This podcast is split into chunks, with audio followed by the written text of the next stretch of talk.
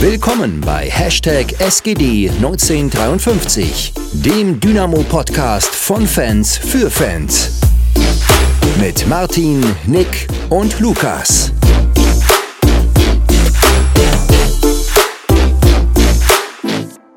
Dann willkommen zurück. Wir haben uns heute mal gesagt, wir fangen anders an als sonst. Normalerweise plänkeln wir so ein bisschen vorneweg. Ähm, aber wir finden, dass das diese Woche einfach nicht dazu passt.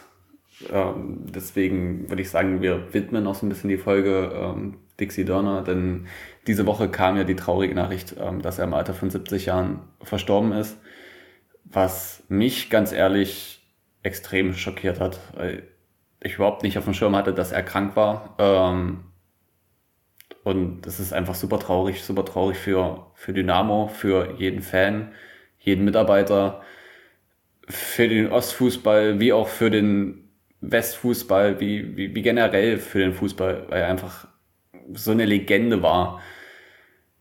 Und ich weiß eigentlich gar nicht, was ich so groß jetzt noch dazu sagen kann. Hm.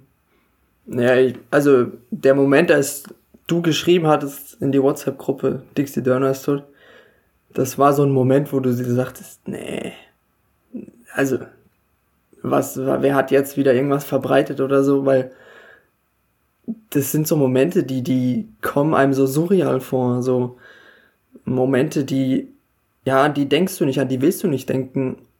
Und wie du gerade eben auch gesagt hast, das, ich hatte es auch so gar nicht auf dem Schirm, dass es ihm halt, ja, scheinbar so schlecht ging und extrem traurig. Äh, ich meine, ich hatte jetzt nicht so die Verbindung zu ihm, einfach aus dem Grund, weil ich natürlich nicht äh, in der Zeit geboren bin, aber ich kann mich an meinen Vater erinnern, an meinen, an meinen Opa, ähm, die Geschichten über ihn erzählt haben.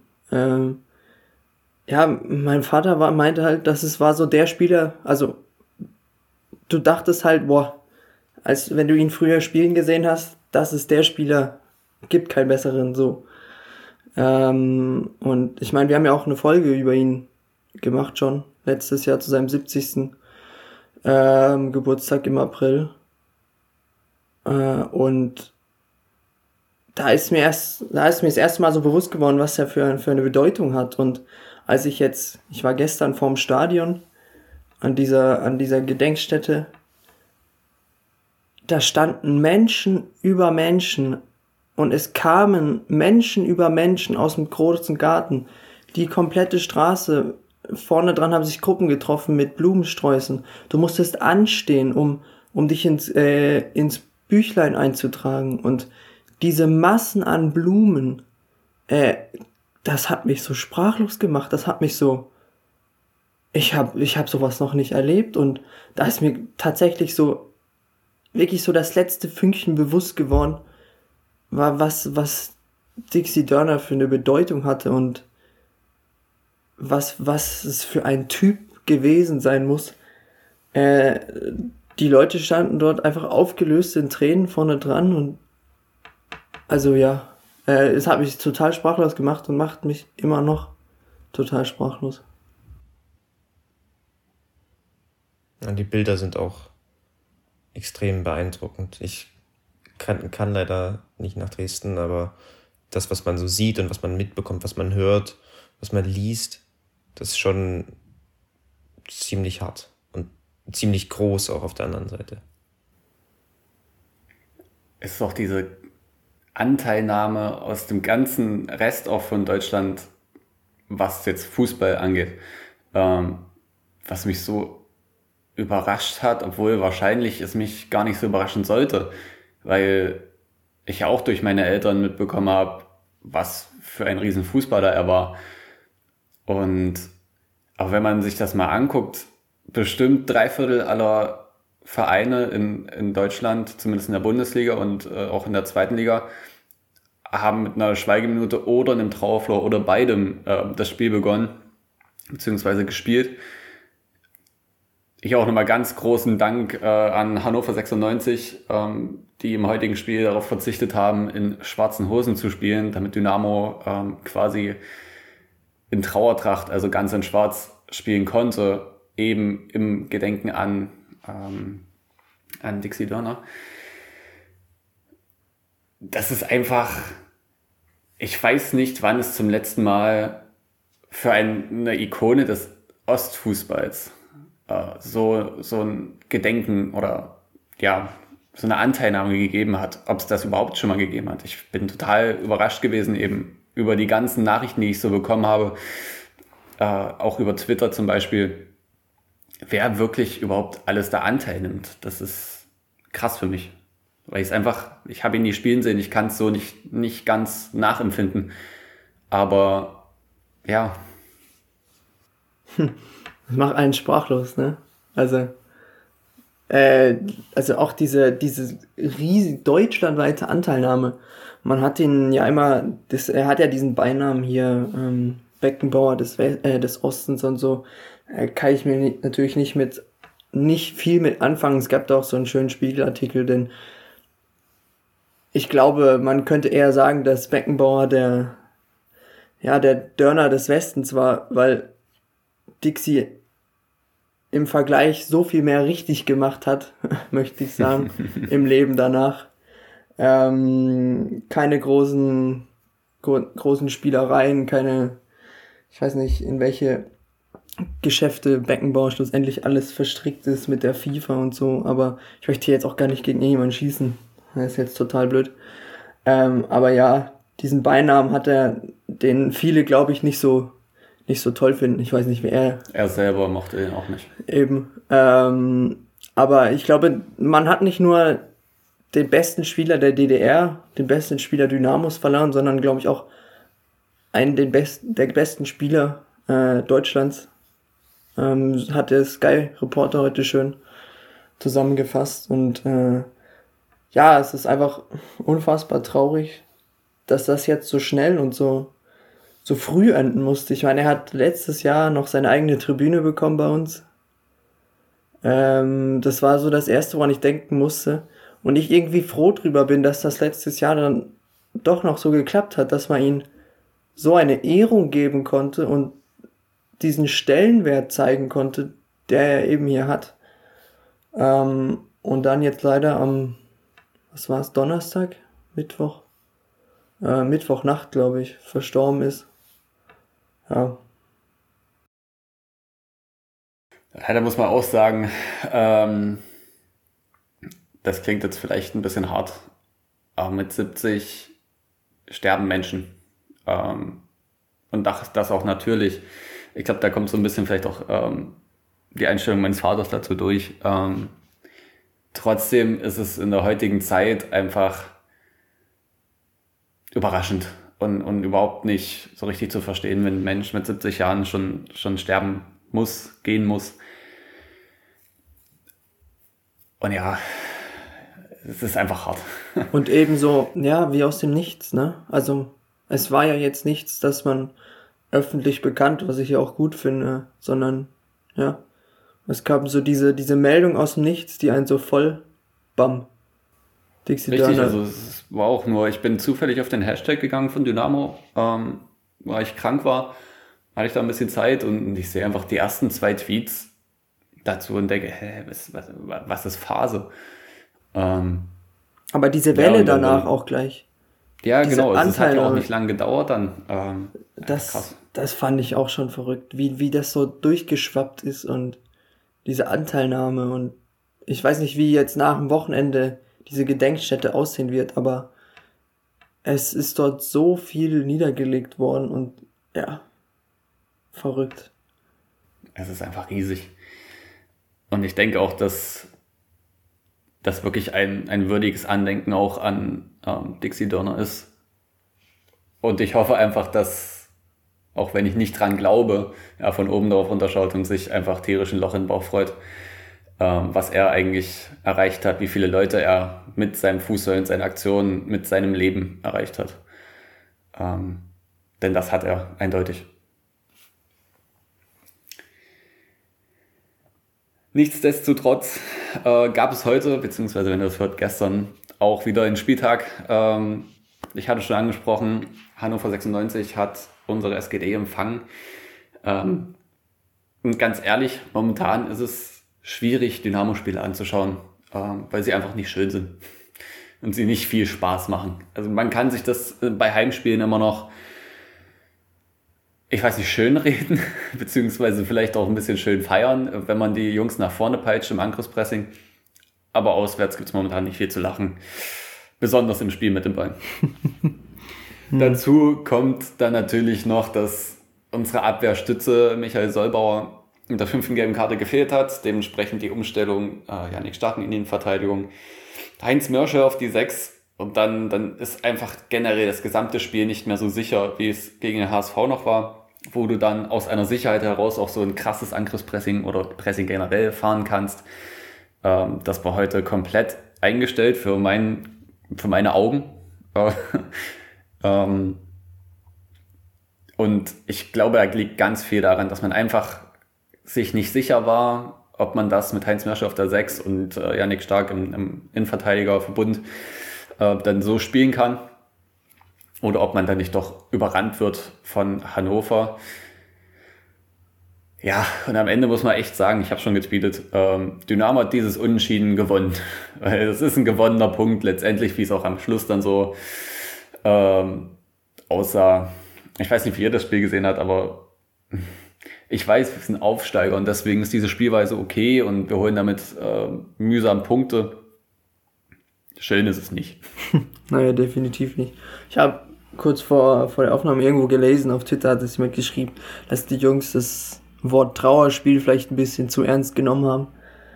Ähm, aber wie du gesagt hast, also für mich kam das heute rüber, dadurch, dass halt eben Michael Solbauer gefehlt hat und du ja an sich so ein Loch hattest, was du nicht füllen kannst, einfach dadurch, dass die Spieler nicht da sind aktuell. Ähm, also bitte unsere Verteidiger, zumindest die Innenverteidiger, äh, zusammenhalten, was geht, also nicht noch weitere rote oder gelbe Karten sammeln. Ähm, weil du halt einfach, ich sag mal so, du hättest sicher auch äh, anders spielen können. Ich weiß jetzt nicht, warum man sich für Marshall auf der 6 entschieden hat, aber dieses Spiel war halt absolut null Risiko von Anfang an. Es war halt einfach ein, ja, wir gucken mal, was geht. Wenn wir irgendwie ein Tor schießen, ist bestimmt cool, aber ähm, viel mehr war es auch nicht. So kam es zumindest für mich rüber. Ich würde das Spiel grundsätzlich auch so bilanzieren, wie ihr das getan habt. Dass es schwierig war, komisch war. Ich kann es auch immer noch nicht richtig einordnen. Aber am Ende dann auch eben ein glücklicher Punkt. Und vielleicht können wir es dann ein bisschen besser einordnen, wenn wir jetzt mal chronologisch durchgehen und uns so die einzelnen Situationen anschauen. Weil, wie gesagt, auch ich bin da immer noch ein bisschen. Ich bin immer noch so, dass ich nicht so richtig weiß, was ich von dem Spiel halten soll. Weil, beziehungsweise eher schon einen, deutlichen negativen Schlag auf meine Stimmung bekommen habe durch, das, äh, durch die zwei Stunden, die ich mir das ähm, vom iPad ähm, gegeben habe ja, lass uns einfach anfangen. Vielleicht kommen wir ein bisschen näher drauf. In, ähm, also nochmal Aufstellung, wie, wie habt ihr die so gesehen? Ich habe ja, wir hatten ja damals, also ich hatte ja in die Gruppe geschrieben beispielsweise, dass ich äh, schon überrascht war, sag ich mal, so wie, wie Schmidt das angegangen ist.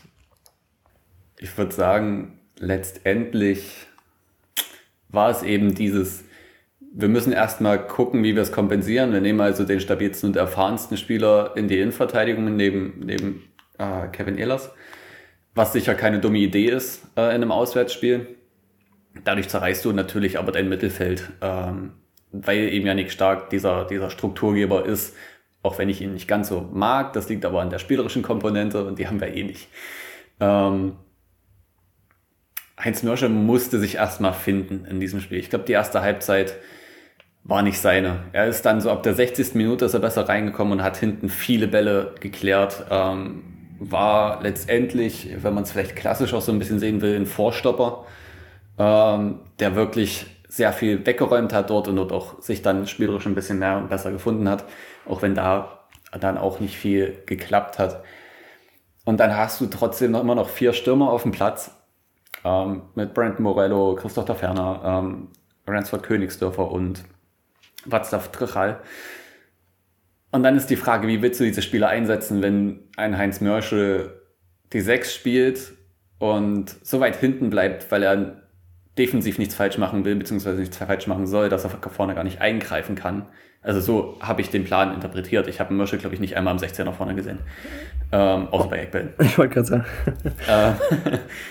Dann äh, Julius Kade, der, ja, sag mal mal, ein ergänzender Startaufstellungsspieler ist für mich ähm, jetzt keiner, der äh, auch vielleicht seinem Alter geschuldet und seiner mangelnden Erfahrung ähm, dort äh, Bäume ausreißen wird. Und dazu Brandon Morello und Königsdörfer, die heute keinen guten Tag erwischt haben. Und dann hängen natürlich Christoph Taferner und Václav Trachal auch so ein bisschen vorne in der Luft gegen eine Hannover Defensive, die das trotz des Ausfalls von Marcel Franke sehr gut gemacht haben. Hm. Also ich finde, man hat das sogar optisch relativ gut gesehen. Du hattest halt, dadurch, dass du diese vier Stürmer vorne hattest, hinten vier Abwehrspieler plus Merschel, der halt wie du gerade eben schön beschrieben hast, ein Offensiver ist, der halt absolut nichts falsch machen will defensiv, auf einer komplett ungewohnten Position.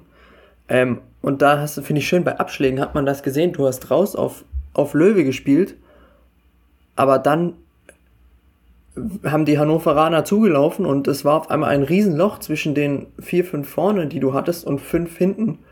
Ähm, und es ist einfach gar kein Spielfluss, gar kein Spiel entstanden. Äh, und das war richtig anstrengend zu sehen. Also es wurde, gut, dieses hinten herumspielen, das, ja, da habe ich jetzt nicht so ein Problem mit, aber wenn du dich nach einem eigenen Abschlag jedes Mal in eine Gefahr begibst, äh, dann, dann ist halt irgendwie, äh, funktioniert das ganze Spiel nicht. Und so, so finde ich, hat sich das ganze Spiel, äh, hat sich das, das ganze Spiel durchgezogen. Ja, das, diese, diese Lücke, bildlich gesprochen, zwischen Abwehr und, und, und Angriff ist ein ganz guter An, An, Ansatzpunkt für, für sowohl fürs Ballbesitzspiel als auch für das Pressing von Dynamo in dem Spiel.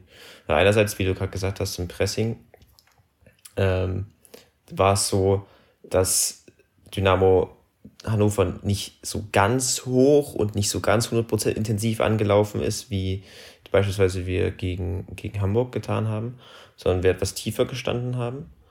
Äh, gleichzeitig dabei aber trotzdem nicht 100% kompakt waren über die meiste Zeit. Ähm, also es war so, dass wir, wenn, wenn Hannover Angriffspress, äh, wenn Hannover Abstoß hatte oder beispielsweise den, den Ball vom Innenverteidiger auf den Torwart zurückgespielt hat, dann sind wir da schön aggressiv, äh, griffig durchgelaufen und es hat auch ganz ordentlich funktioniert. Da haben wir einige lange Bälle äh, erzeugen können. Aber in den anderen Spielphasen, gerade dann in der ersten Hälfte, war es so, dass wir Hannover etwas tiefer erwartet haben. Und ähm, das hat auch grundsätzlich ganz gut funktioniert. Äh, aber ein großes Problem war, dass, dass wir den Halbraum nicht kontrolliert bekommen haben. Dass äh, wir in dieser Rautenstruktur ja eben wirklich ein sehr großes Loch, eine sehr große Lücke im Mittelfeld hatten. Wir müssen es ja, wenn ihr das dann euch das vielleicht nochmal anschaut oder so, und vielleicht haben es auch viele, denke ich, gesehen, das äh, sah relativ klar aus in einigen Situationen, hattest du ähm, die drei Stürmer, also da Ferner, Trichal und Borello vorne sehr eng, die versucht haben, das Spiel zu lenken und das Zentrum zu schließen. Und dann dahinter die zwei Achter, Königsdörfer und Kade, die sehr weit nach außen geschoben sind, sehr weit hochgeschoben sind, weil sie auf den Außenverteidiger gehen sollten. Aber dann hast du natürlich dahinter in den Halbräumen zwischen den Linien riesige Räume, ähm, die Hannover bespielen hat können einige Male. Weil eben die Struktur dafür nicht so äh, für, für Mittelfeldpressing immer ein bisschen schwierig ist äh, und man da immer ganz gut hinter die, hinter die erste Reihe kommen kann. Ähm, das ist so diese, diese Lücke, die man da im Pressing hatte, die einige Male Probleme bereitet hat. Und auch, jetzt komme ich auf Merschel zurück, auch ihm Probleme bereitet hat. Weil ich fand, dass, dass er grundsätzlich gar kein schlechtes Spiel gemacht hat, ähm, sogar eigentlich ziemlich ordentlich war dafür, dass er das zum ersten Mal wirklich richtig in einem Punktspiel gespielt hat, die Rolle. Ähm, er hat einige Male gut korrigiert, seine, seine Positionierung war relativ aufmerksam in, in, in, in weite Strecken, in vielen Aktionen. Aber wenn du halt so eine Struktur hast, die so viele Räume um ihn herum öffnet und dann die Viererkette ihn so alleine lässt, ist es auch einfach sehr undankbar. Also in, in, der, in, in dieser Rolle musst du dann halt richtig, richtig stark spielen, richtig, wirklich komplett und aufmerksam und 100% aggressiv gut verschieben, um, damit du diese strukturellen Defizite kompensieren kannst. Und da hat man dann gemerkt, dass ein Stark da eben seine Stärken hat und dass wir ihn da vermisst haben in der Rolle. Und gleichzeitig hat man auch gemerkt, dass äh, Hannover einige Male durch einen guten, äh, klugen Ballbesitzansatz in diese Räume gekommen ist und weiterspielen konnte. Aber das, ja? was du gerade ansprichst, das ist genau das, weshalb ich lieber Paul Will heute in diesem Spiel dort gesehen hätte, auch wenn äh, Heinz Mörsche das sehr, sehr gut gespielt hat, trotz allem. Nur so viel dazu. Mhm. Verstehe ich. Äh, ich, ja.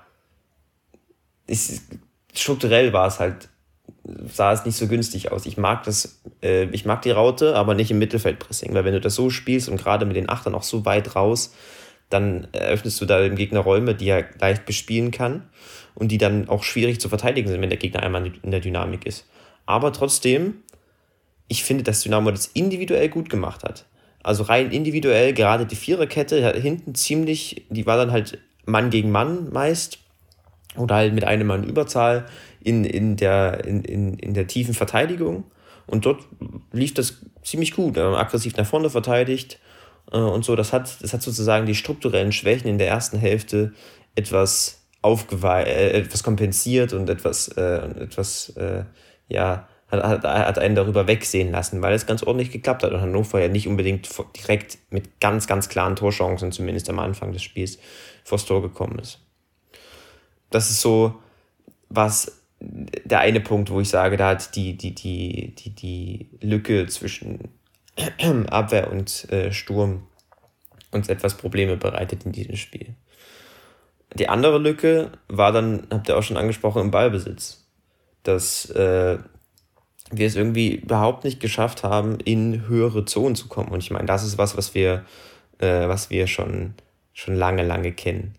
Ich, Dynamo stand da in dem, in, wenn, wenn wir Ballbesitz hatten, in dem 4-3-3, die Abwehrkette ist halt ziemlich weit aufgefächert aber dann haben wir, haben wir versucht, das Mittelfeld des Gegners rauszuziehen.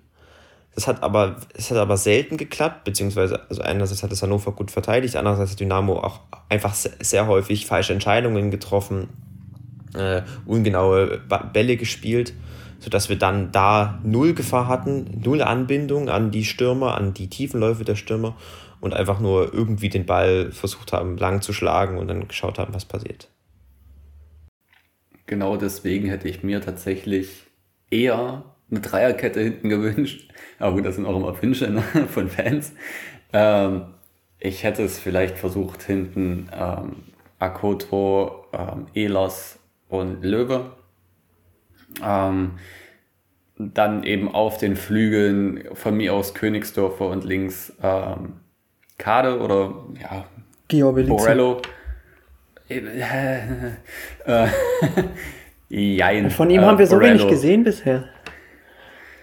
Äh, vielleicht hat das seine Gründe. Ähm, ja, weiß nicht. Ähm, ich sag gerade so viel. Ähm, aber dann, dann kannst du eben im Zweifel auch diese Halbräume ein bisschen besser verteidigen. Dann nimmst du noch ähm, in die Mitte drei Leute, eben von mir aus Mörsche, Kade und Will oder Stark, Stark statt ähm, Marshall oder Bill, und hast halt vorne nur zwei Stürmer. Weil wenn du eh nicht nach vorne spielen willst, äh, warum, warum gehst du es dann überhaupt so an? Ähm, so hat sich zumindest für mich angefühlt. Und dann kannst du halt immer noch vorne da ferner und einen Drechal rumlaufen lassen. Und hoffen, dass mal einer durchrutscht.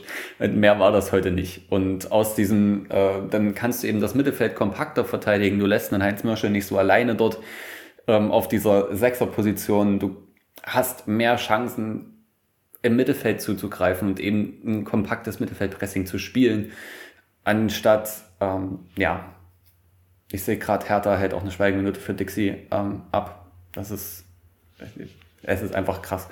Ähm, ja, das hätte ich mir eher gewünscht. Die Frage ist, ob das so umsetzbar ist, wenn man es nicht trainiert. Ja, ich fand es schwierig. Ich muss sagen, und das war auch so der erste Gedanke, den ich die ganze Zeit in dem Spiel hatte, dass ich nicht so richtig wusste, was Dynamo will. Ich wusste nicht, wie Dynamo zu Torchancen kommen will oder wie sie irgendwie überhaupt da das Spiel für sich gestalten wollen. Weil, wie gesagt, Pressing war etwas tiefer, so, aber und hat ganz ordentlich funktioniert, aber war jetzt auch nicht super überragend. Und gleichzeitig war die in den Situationen, in denen wir den Ball hatten, äh, wo wir ruhig aufbauen konnten, die nicht so, also die nicht so selten äh, vorgekommen sind, weil eben Hannover auch ein Team ist, das primär auf Konter ausgelegt ist. Auch wenn sie im Ballbesitz ganz ordentliche Ideen haben. Ähm, auch, da hatten wir, da haben wir die eigentlich gute Struktur, die wir haben, nicht ausgenutzt. Also ich würde mal sagen, das 4-3-3 im Ballbesitz, abgesehen von den strukturellen Schwächen im Pressing, ist das 4-3-3 im Ballbesitz total okay. Ähm, weil dann kannst du, einige Male hat man das gesehen, kannst du mit den Achtern die gegnerischen Sechser rauslocken, kannst versuchen drüber zu spielen. Das haben wir auch genauso äh, im Spiel gegen, in dem Testspiel gesehen, gegen Aue war es, ne? Ja. Da hat das einige Male gut geklappt. Aber einerseits hat das einfach Hannover gut gemacht und andererseits hat wieder, haben wieder wenig Abläufe gestimmt. Also, das, ja, wenn, wenn, wenn man einfach den, den Ball nicht, also wenn, wenn die Struktur da ist, aber du den Ball nicht spielst, einfach weil du ihn nicht spielen willst, einfach weil, da, weil du dich doch irgendwie anders entscheidest oder weil, wenn du dich dann einen Schritt später dann im, im Dribbling weiter vorn dann falsch entscheidest, dann kannst du eben keine Gefahr kreieren.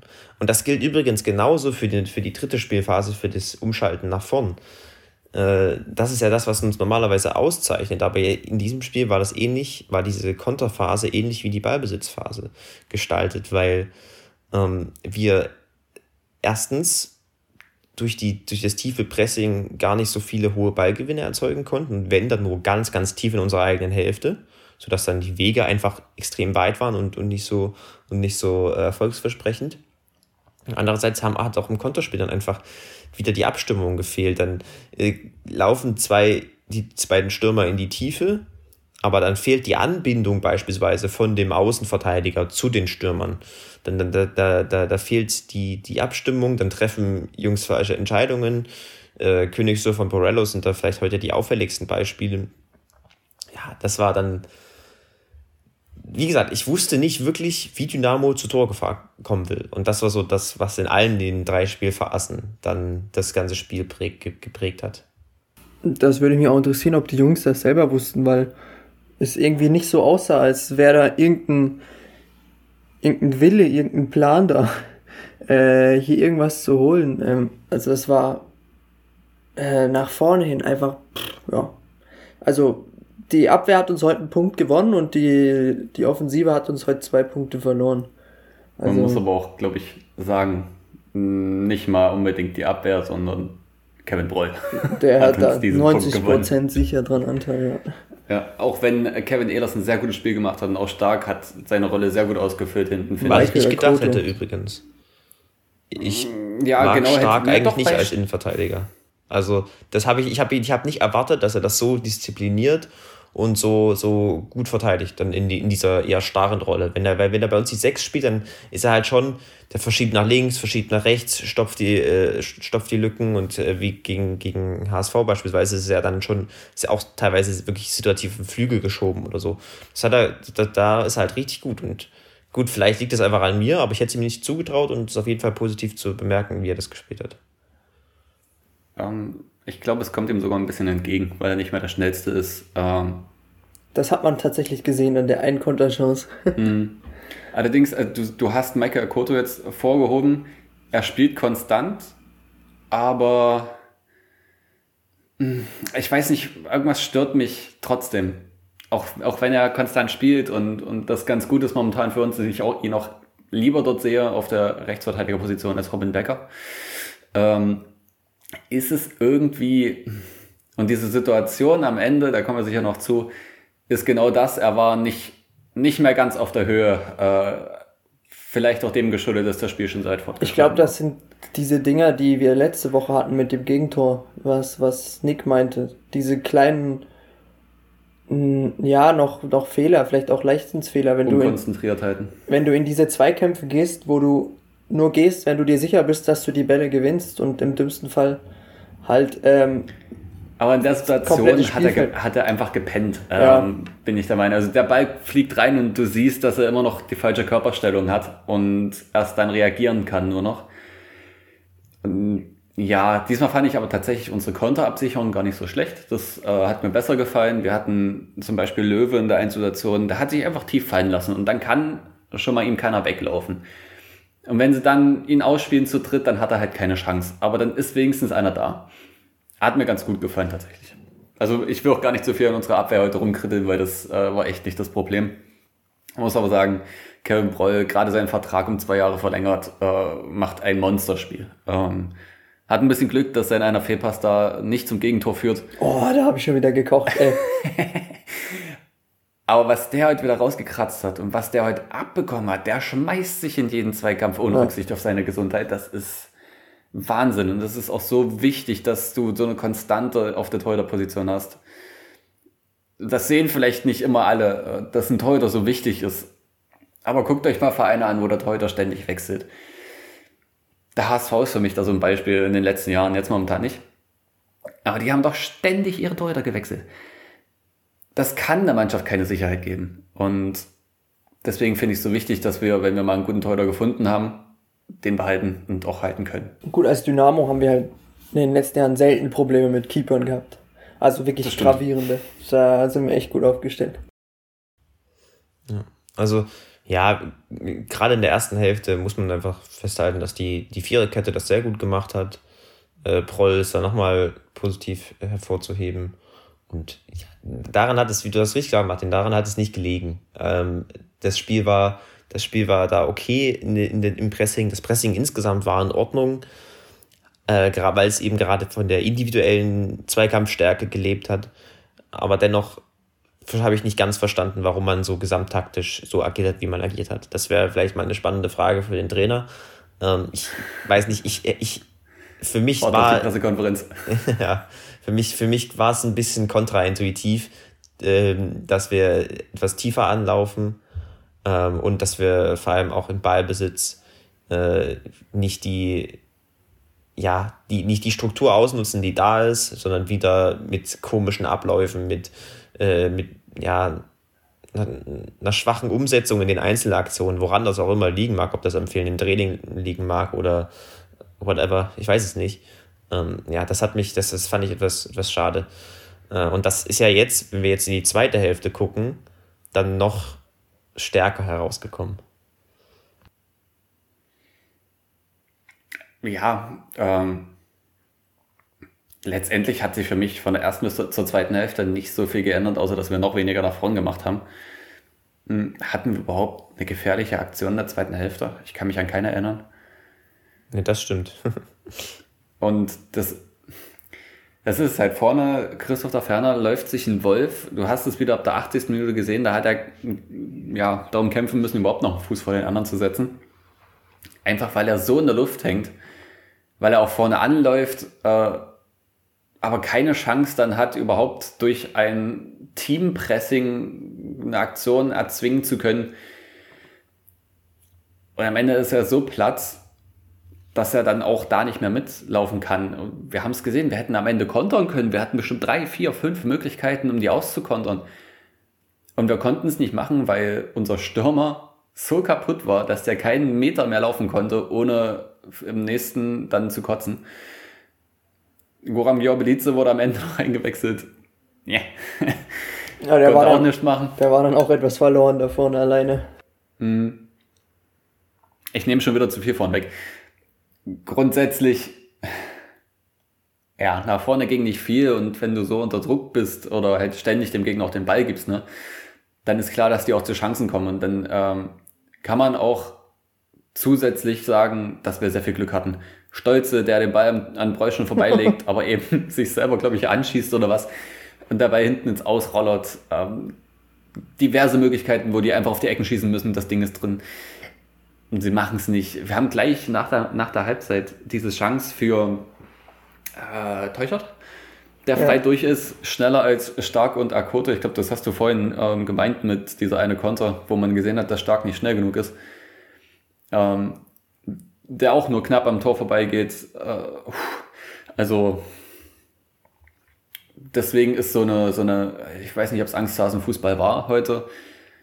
Ich denke, von der Grundausrichtung her war es ein Vermeiden wir bitte Fehler. Sowas kann auf Dauer nicht gut gehen, beziehungsweise nur mit Glück gut gehen. Und das war heute der Fall.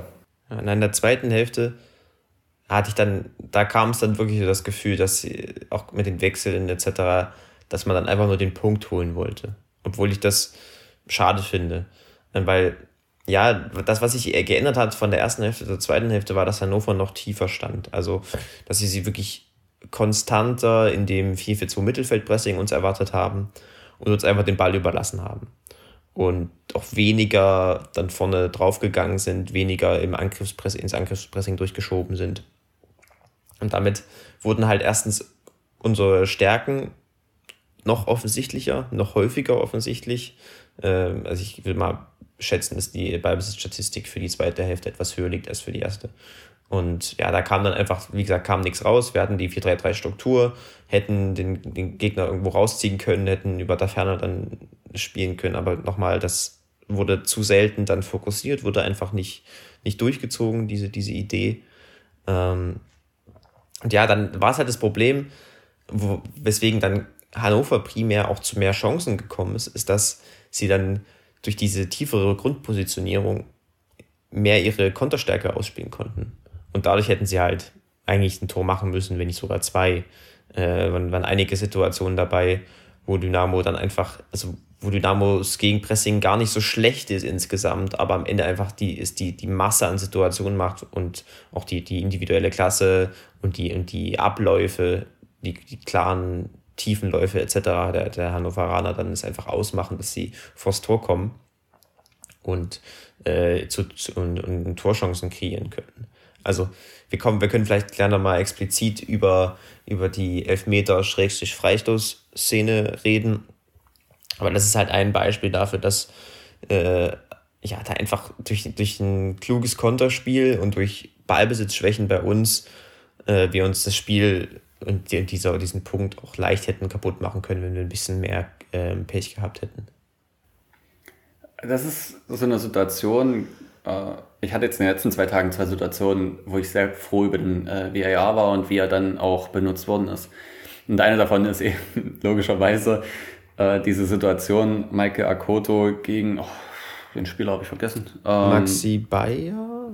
Ich. War es Bayer? Okay. Ähm, dass eben das Fall außerhalb war. Dadurch wurde der Nackenschlag von ähm, demotivierend äh, heruntergestuft zu Scheiße. ähm, vielleicht auch, äh, er versteht nicht jeder, warum es erst dann die gelbe Karte für Maike Akoto gibt. Aber ich glaube, es gibt immer noch diese Regel, dass du keine Doppel- bzw. Dreifachbestrafung kriegst. Nee, das, das dürfte, heißt, nur, ja, das dürfte nur bei ja. Rot gelten, bei Glattrot glaube ich. Okay. Ich würde sagen, Weil, dass er einfach gewartet hat, äh, bis. Denkst du? Ich glaube, er war sich auch unsicher, ob es überhaupt ein Elfer war. Also an okay, sich. Okay, dann, dann macht das Sinn. Aber wenn, gut, dann, dann macht das Sinn. Ansonsten hätte ich jetzt gesagt, wegen Doppelbestrafung, aber das äh, ist dann falsch. Weil der VAR darf ja nicht sagen, ey, das ist eine gelbe Karte. Aber so würde es Sinn ergeben. Ähm, gelbe Karten liegen ja nicht im Einfluss des VAR. Nee, aber ich meine, wenn er halt direkt rot gegeben hätte und dann wäre schlussendlich eine Berührung da gewesen, aber es wäre halt keine rote Karte. Hätte er sie eben ja. nicht zurücknehmen können. Ich glaube, deshalb hat er einfach abgewartet. Doch, eine rote Karte kannst du zurücknehmen. Aber nur bei krassen Fehlentscheidungen, ja. Und wenn dann halt ja. so eine 50-50-Situation ist, ich sag mal, ich weiß nicht, wer das Freiburg-Spiel gesehen hat mit dem zurückgenommenen Elfmeter, ähm, das sind dann halt die Ausnahmen, dass sowas dann eben korrigiert wird, wenn da halt eine Berührung doch da ist und so. Du sprichst es gerade so schön an. Das ist nämlich die zweite Situation, wo ich so froh über diesen VAR war. es ist einfach, bei dem Freiburg-Spiel, ich weiß nicht, äh, wahrscheinlich hat es nicht jeder gesehen, ähm, der Spieler von Stuttgart fädelt wirklich eindeutig ein. Und man sagt ja, der VAR soll nur eingreifen, wenn es eine klare Fehlentscheidung ist und der Kontakt ist eindeutig da. Aber dort, wo, ich glaube, TBD oder so, ja. äh, den Fuß hinsetzt, das ist absolut nicht im Laufweg, wo der Ball hinspringt. Außerdem, wenn du normal sprintest, setzt du nicht die Fußspitze auf den Boden und den Rest des Fußes lässt du oben. Das ist auch nicht. Äh, Es ist also eindeutig, dass er nur den Elfmeter will und das war auch kein Foul. Klar, natürlich macht der Abwehrspieler den Schritt in Richtung des Spielers, aber er verkürzt seinen Schritt und er ist nicht in der Laufbahn des Spielers und deswegen ist das für mich kein Elfmeter und richtig bewertet dann ähm, vom BAA bzw. Stieler im Nachhinein.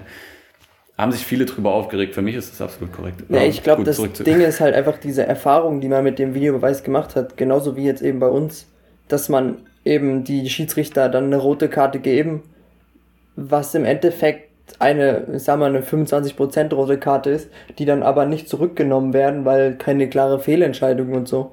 Ähm, und man sich dann eben darüber wundert, dass in solchen Situationen das dann doch irgendwie zurückgenommen wird. Aber im Endeffekt finde ich es dann eben so richtig, wie der Schiedsrichter das heute bei uns gemacht hat. Eben erstmal abwarten, pfeifst Elfmeter. Ähm, ob du dir halt sicher bist, ob es jetzt ein Foul war oder nicht, gibt es halt noch keine rote Karte. Kann ja nichts passieren. Richtig. Und Nick denkt sich gerade, ich wollte über Dynamo reden. oh, alles gut. Aber ja, äh, wir hatten es ja auch schon thematisiert, dass dort eben auch Maika Akoto ein bisschen spät war. Wer hat eigentlich den Fehler vorher gemacht? Äh, ich glaube, vorher war noch ein Fehler. Ja, naja, das Ding ist. Löwe? Nee. Nee, das. Die Szene habe ich mir extra dann nochmal äh, gescreenshottet. Und während ich das geguckt habe, habe schnell mal zurückgespult und, und Bilder gemacht. Das ist genau so eine Szene, wo wir den Halbraum nicht unter Kontrolle kriegen. Wo, weil der, der, der linke IV andribbelt äh, und, die, und die Stürmer halt schon so, so, so tot sind, dass sie da den nicht mehr 100% äh, verfolgen. Und dann stehst du in der Raute, hast Mörschel, der, der tendenziell, weil er offensiv denkt, etwas zu weit hoch steht hast äh, auf rechts, ich glaube, es war Will da schon, ich weiß es gar nicht, der, der etwas zu weit äh, im, im Außen steht, weil, ähm, weil, weil, weil der Hannoveraner Außenverteidiger ihn ja so ein bisschen rauszieht, rauslockt. Und dann kann und dann bewegt sich Kerk, der sich sowieso schon ein gutes Spiel gemacht hat, zumindest von der Positionsfindung her, bewegt sich dann klug ähm, aus dem Rücken von Merschel dann in den Halbraum rein und äh, spielt äh, Doppelpass mit dem, mit dem Stürmer und kann dann halt frei aufdrehen aufs, auf, auf das Dynamo-Tor. Und das ist halt das, was ich deutlich, also was ich deutlich mehr hervorheben würde als jetzt Akoto, der da vielleicht ja den Tiefenlauf besser verteidigen kann, aber es ist auch schwer, wenn da einer mit dem Gesicht zum Tor auf dich zudribbeln kann, also auf die Kette dribbeln kann, weil es einfach dann eine strukturelle Schwäche war wo dann äh, auch ein Merschel, der diese, der, der die, die Rolle nicht gewohnt ist, ins, und, und obwohl er ein ordentliches Spiel gemacht hat insgesamt, dann äh, ja, dass er einfach nicht verteidigt bekommt. Das war einfach dann insgesamt zu unkompakt. Und äh, ja, wir können, wie gesagt, glücklich sein, dass da nicht, sei es jetzt ein Elfmeter oder nicht, da kann man, wie gesagt, diskutieren. Man kann auch ja, über die Situation im, im, im, im Gesamten diskutieren. Aber in solchen, so, solche sind Beispiele eben dafür, dass wir Glück gehabt haben, dass dann Hannover dann das nicht irgendwie nochmal in Richtung Tor ausspielt. Es gab dann noch zwei weitere Situationen, wo äh, der, der, der Cutback kommt und wo den, den Proll, wo er das zweite Mal den Ball irgendwie ins Gesicht bekommt oder wie auch immer, ähm, den, den nochmal. Ja, das Knie von Ehlers. Ja, oder so. Äh, wo er den Ball ähm, hält. Das sind zu sehen gewesen, gute, ausgespielte Situationen von Hannover, die uns ja mit etwas mehr Pech 2-0 hinten liegen lassen.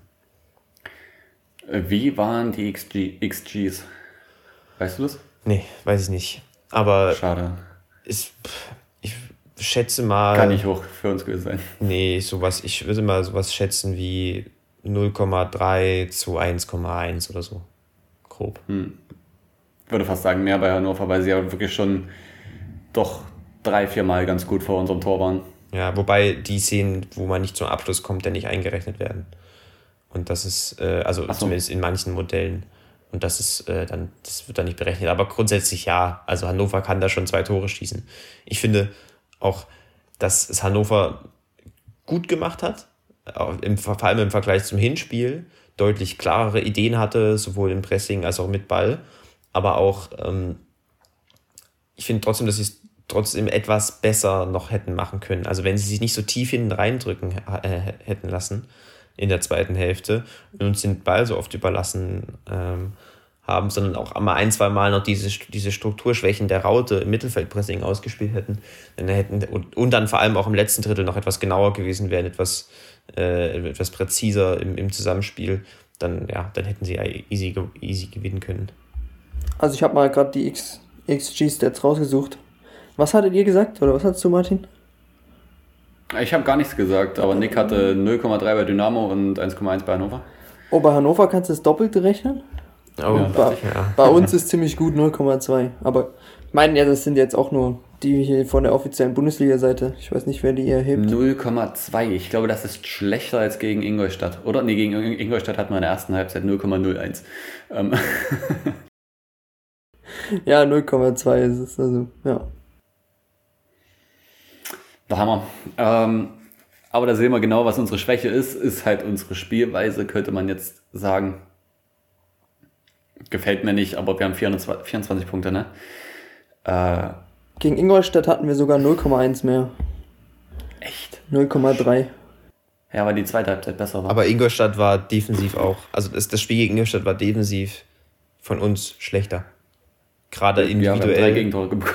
Ja, ja, wir hätten da auch sechs Gegentore gegen können, gefühlt. Deswegen, äh, das war, also individuell und kollektiv war das Pressing jetzt in dem Spiel deutlich besser. Aber ja, das Offensivspiel ist schwierig. Auch hier war wieder eine Idee zu sehen. Du lockst mit den tiefen Achtern an, willst drüber spielen, aber dass wir die halt, ich finde es so schade, dass wir die halt nicht ausspielen, dass wir das nicht, dass wir das nicht durchspielen. Dass, dass, dass dann halt eher, also dass entweder ein ungenauer Pass kommt oder äh, dann eine falsche Entscheidung getroffen wird oder dass wir es erst gar nicht probieren und dann direkt lang spielen, wenn es ein, zwei Mal nicht geklappt hat. Und das ist halt, ja, das, weiß nicht. Man, über die Gründe kann man jetzt spekulieren. Wir haben ja bei, bei dem Ingolstadt-Spiel äh, stark vermutet, dass es, dass man die Abläufe irgendwie nicht richtig trainiert hatte.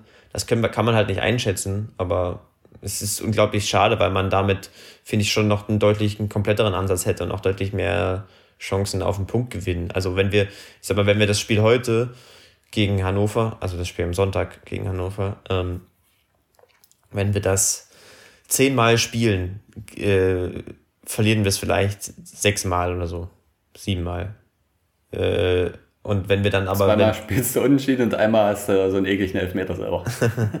ja, naja, wenn du halt, aber wenn du es offensiv, das reicht ja, du, wenn, wenn die Idee schon da ist, dann, und auch wenn die jetzt nicht super komplex ist oder so, aber wenn die Idee schon da ist, dann hätte man da vielleicht schon ein, zwei Mal noch mehr gewinnen können von den zehn Mal.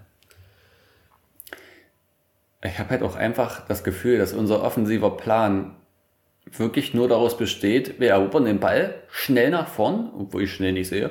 Ja. Und dann, dann, dann hoffen wir einfach, dass wir irgendwie frei vors Tor kommen. Ich weiß gar nicht, ob mein Gefühl mich so sehr trügt, was das angeht. Also ja, Habt ihr diese Saison irgendwann schon mal einen, offen, also einen Plan gesehen, wie wir offensiv spielen wollen? Also sicher hast du schon mal gesehen, Nick. Aber konstant? Ja, da sind halt immer Matchpläne sind da. Das kann man nicht sagen, aber die Umsetzung ist halt äh, meist das Problem gewesen. Sie waren stets und, bemüht. Und, und da kann man ja jetzt sagen, zum Beispiel, ja, mal rein ne, so spekulativ, ohne dass ich jetzt Einblick habe in die Arbeit des Trainerteams oder so, weil man kann, man könnte halt vermuten, dass Schmidt sagt, okay, Fokus liegt bei mir immer auf Pressing und Konter, weil das eben seine, seine Philosophie ist.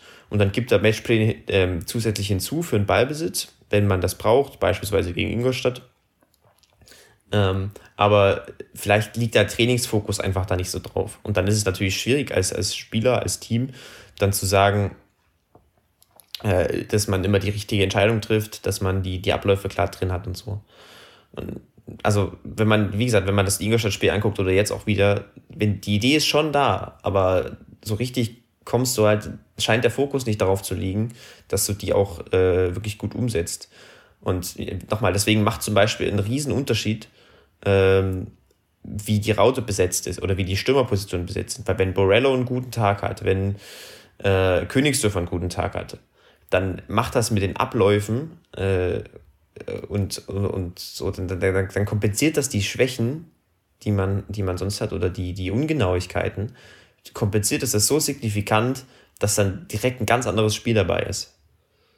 Ähm, ja, ich, so, so, so ist es halt, es, es scheint so, dass es, als würde der Fokus eben halt auf diesen drei Spielphasen liegen, Gegenpressing, Konter und, und Pressing äh, primär. Und damit ist es auch okay, damit holt man auch Punkte. Aber nichtsdestotrotz, klar, haben wir auch immer gesagt, ne, du musst so eine konstante Entwicklung der, der Ballbesitzansätze wäre halt cool. ja, auf der anderen Seite sind wir halt wirklich noch Aufsteiger. Ähm, deswegen ist vielleicht auch erstmal nicht allzu viel zu erwarten, was das angeht. Ja, und ich meine, am Ende können wir halt auch nicht, wir sehen halt nicht die, die, die Arbeit im Training. Wir haben keine Ahnung, ob das trainiert wird oder nicht. Und deswegen tue ich mich auch immer schwer, dann zu sagen, okay, die Idee war da und die Umsetzung war schlecht, weil, weil ich einfach die Gründe, das, das kann ich nicht von außen sehen. Das können wir nicht, das können wir nur spekulieren. Und ja, trotzdem bleibt es zu sagen, dass es halt schade ist, dass man da, dass da halt noch wirklich Potenzial ist, äh, diese, diese Pläne, die da sind, eben auch sinnvoll und äh, erfolgsversprechend umzusetzen und damit halt kompletter zu werden und äh, ja auch Spiele mal zu haben, nicht wie gegen jetzt Hannover, wo man weiß, wie man Torgefahr kreieren will.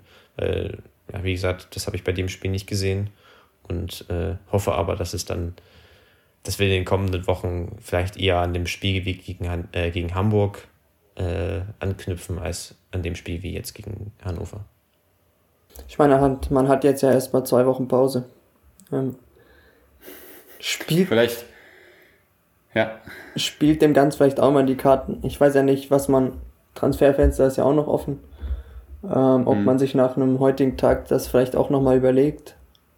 Wollte ich auch gerade sagen. Also tatsächlich finde ich es momentan ein bisschen dünn, was von der Bank kommen kann, wenn man alle vier Stürmer von Anfang an spielen lässt. Denn Wobei die Wechsel ja heute aber auch wirklich nur komplett defensiv gedacht waren. Ne? aber ja. Ja. äh, nö, mit Schröter für Drichal, das kann ich, also das ja, konnte ich noch nachvollziehen. Das stimmt, Und auch dann ist es immer noch nachvollziehbar, wenn man äh, zum Beispiel Paul Will bringt ähm, für, für Königsdörfer, war glaube ich, oder? Äh, und dann eben Schröter vorzieht, das geht auch noch. Ähm, es ist nur so, dass du schon deine ganze Offensivbau oder fast alles auf dem Platz hast. Und dann kannst du eben nicht nachlegen, wie du es halt zum Beispiel am Anfang der Saison mit Panna konntest. Oder du konntest halt trotzdem immer mal noch einen Hosiner bringen. Vielleicht lässt er ja im nächsten Spiel einfach, einfach äh, wieder im Sturm Borello und Königsdorfer spielen, dann dort Ferner und bringt Richal halt rein.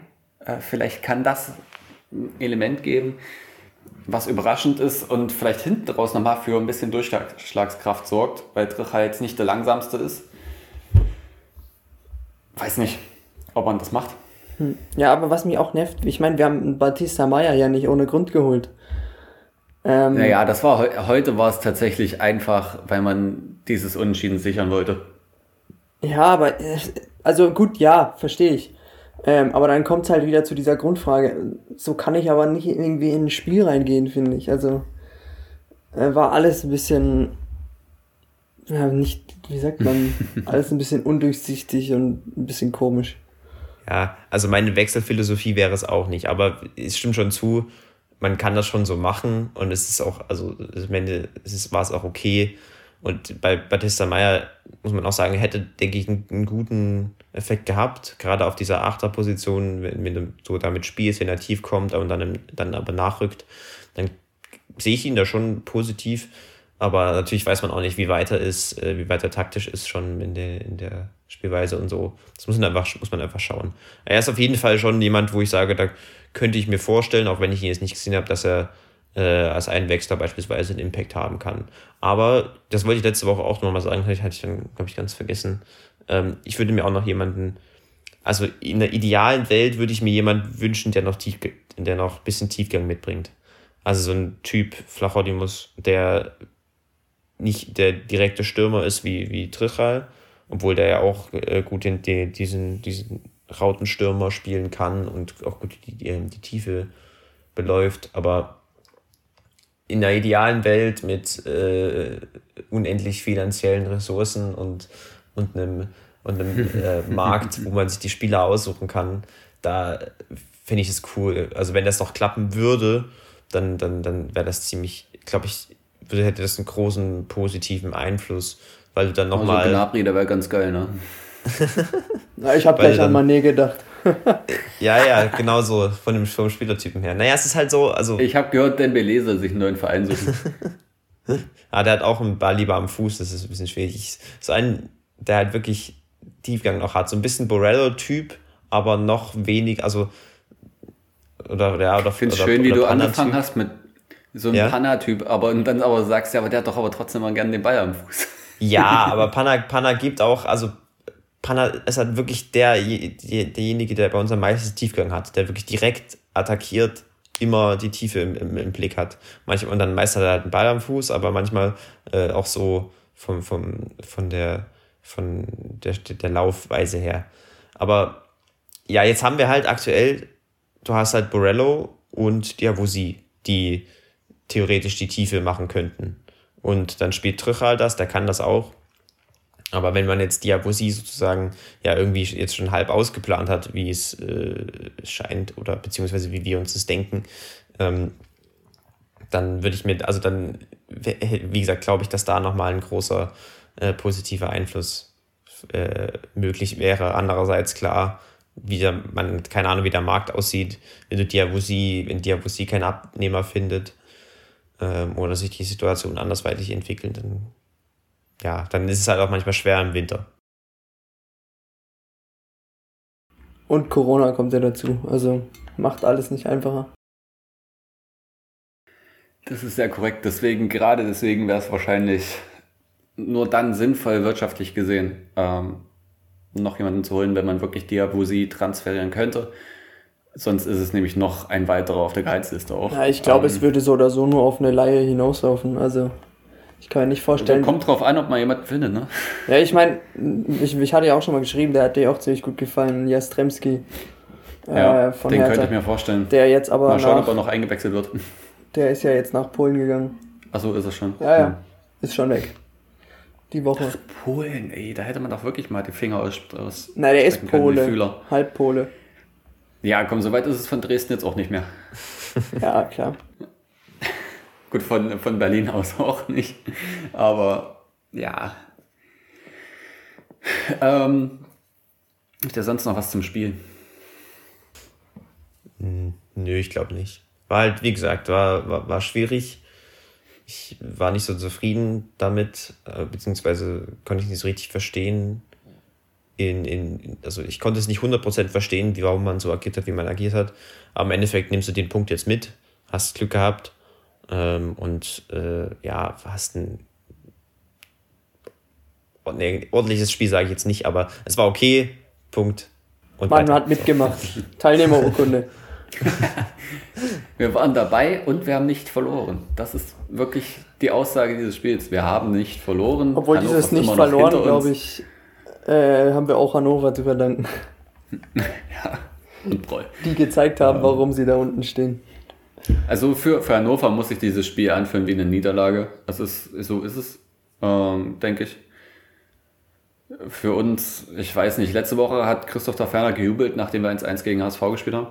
Was man sicher machen kann. Diese Woche wird er das nicht tun. Wahrscheinlich, weil er seine Arme gar nicht hochkriegt. Aber dann muss man auch wieder sehen, ja, Hannover hat unter der Woche gegen Gladbach gespielt im, im Pokal.